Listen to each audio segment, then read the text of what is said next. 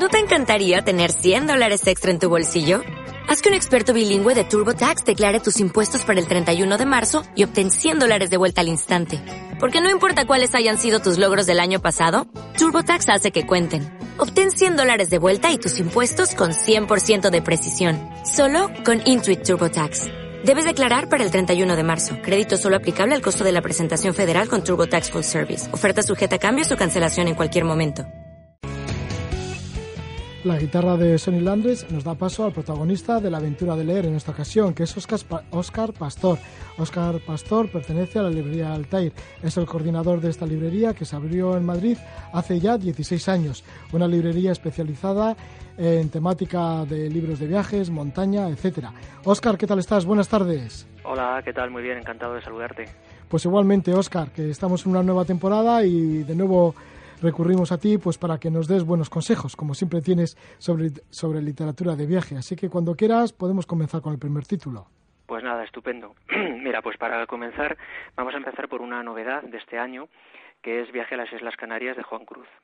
Bueno, Juan Cruz, un personaje sobradamente conocido, periodista, escritor, además galardonado el año pasado con el Premio Nacional de Periodismo Cultural, bueno, pues él se plantea este viaje a las Islas Canarias con un referente muy claro y explícito. El libro de viajes escrito por Ignacio Aldecoa en los años 50, que se llamó Cuaderno de Godo.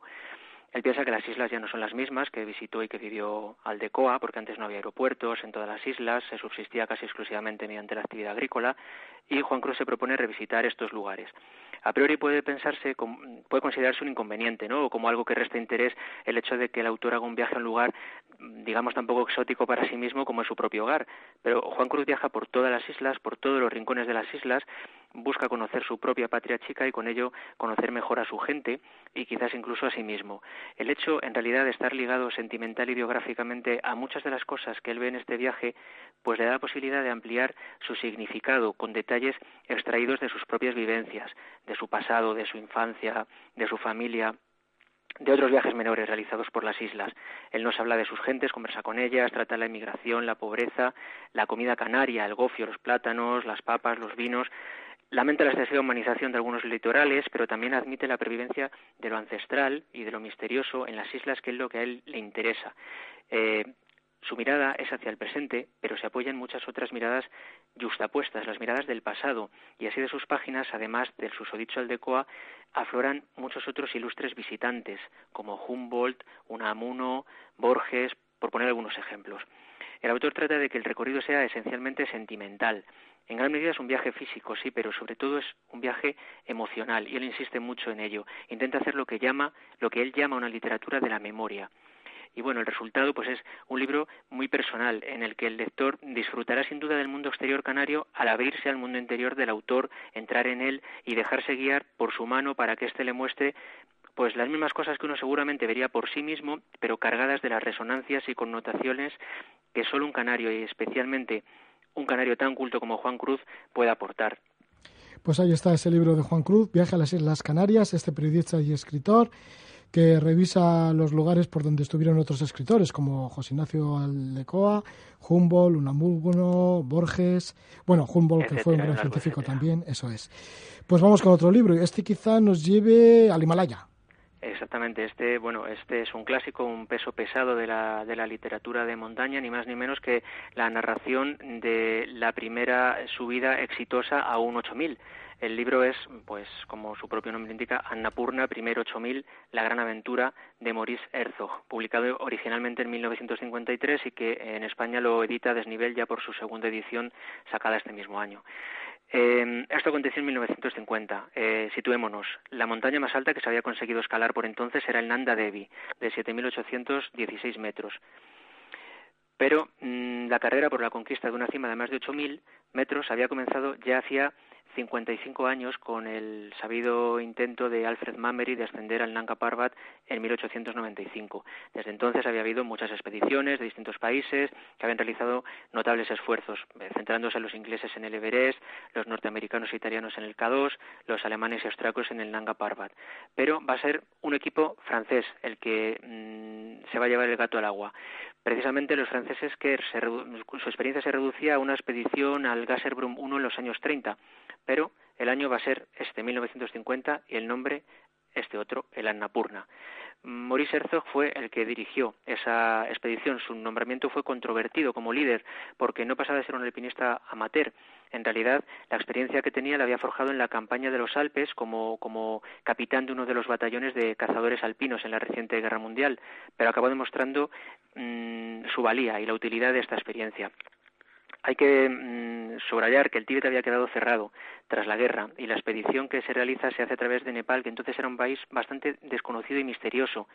Se dice que Herzog renunció a dirigirse al Everest en respeto a los británicos por las vidas que habían dejado en sus intentos y que la primera idea fue el de Aulagiri, pero se descartó por bueno por razones técnicas. Cambiaron a la Annapurna y eh, esta montaña hubo que explorarla y cartografiarla antes de subir. Todo esto se hizo en un tiempo récord, en solo dos meses ante la proximidad del monzón, con una eficacia insólita para los medios de aquella época y además siendo el Annapurna que a pesar de ser, entre comillas, solo la décima eh, montaña del mundo en altura, con 8.091 metros, está considerada hoy día estadísticamente como la más peligrosa, con un 40% de mortandad.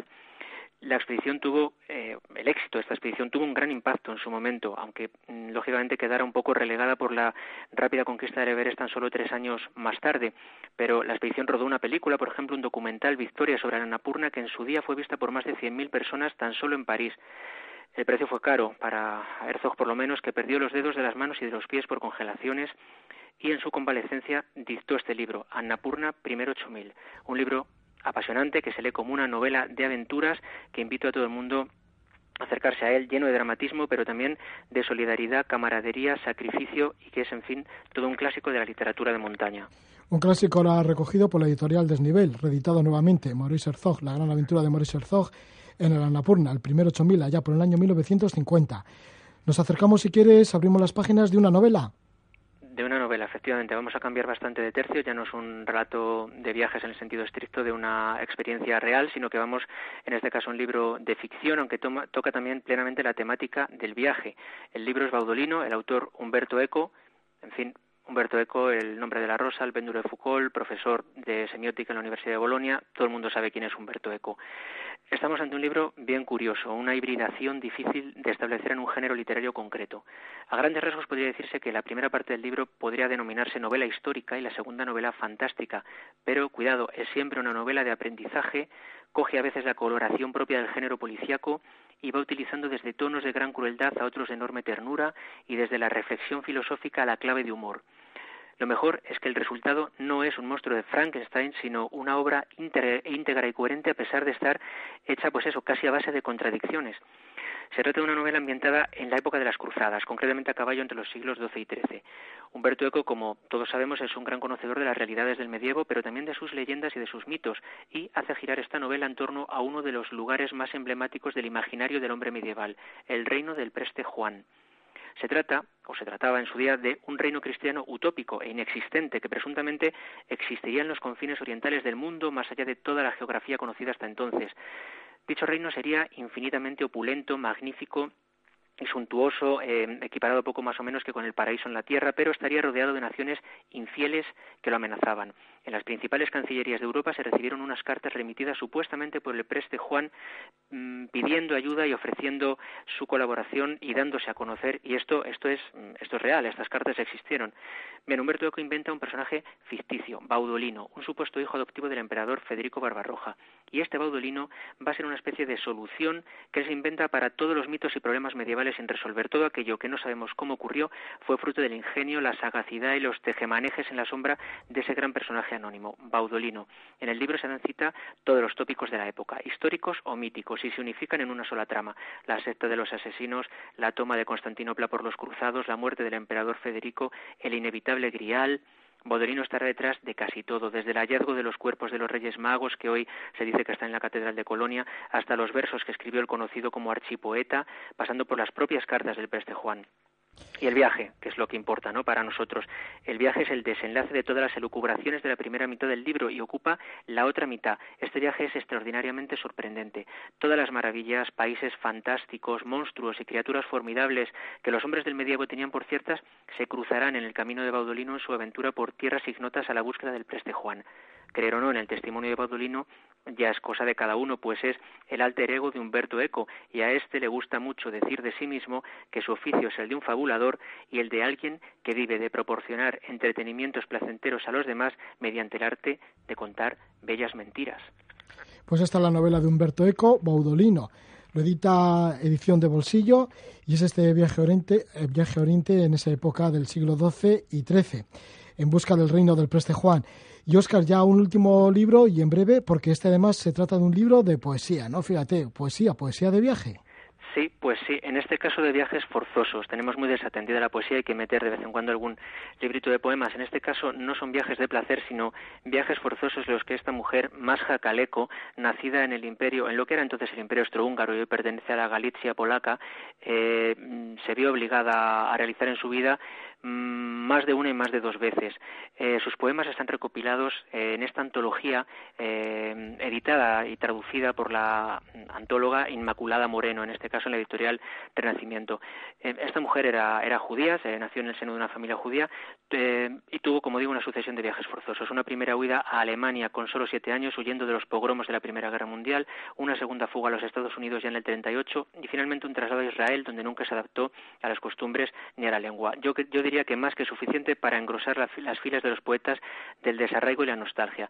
Alguien como ella, cuyos primeros libros fueron prohibidos por los nazis y que tuvo que vivir en un país de habla inglesa y luego otro de habla hebrea, buscó el refugio permanentemente en su propia lengua alemana como forma de reivindicar su identidad adscrita a la corriente llamada Nueva Objetividad, más Jacaleco lo que realizó fue una poesía llamada de lo cotidiano, sin demasiadas pretensiones, pero a través de la cual manifestó sobre todo su nostalgia por los mundos perdidos que fueron quedando atrás en su vida, aunque a menudo pareció querer defenderse de sí misma con ciertas dosis de sorna.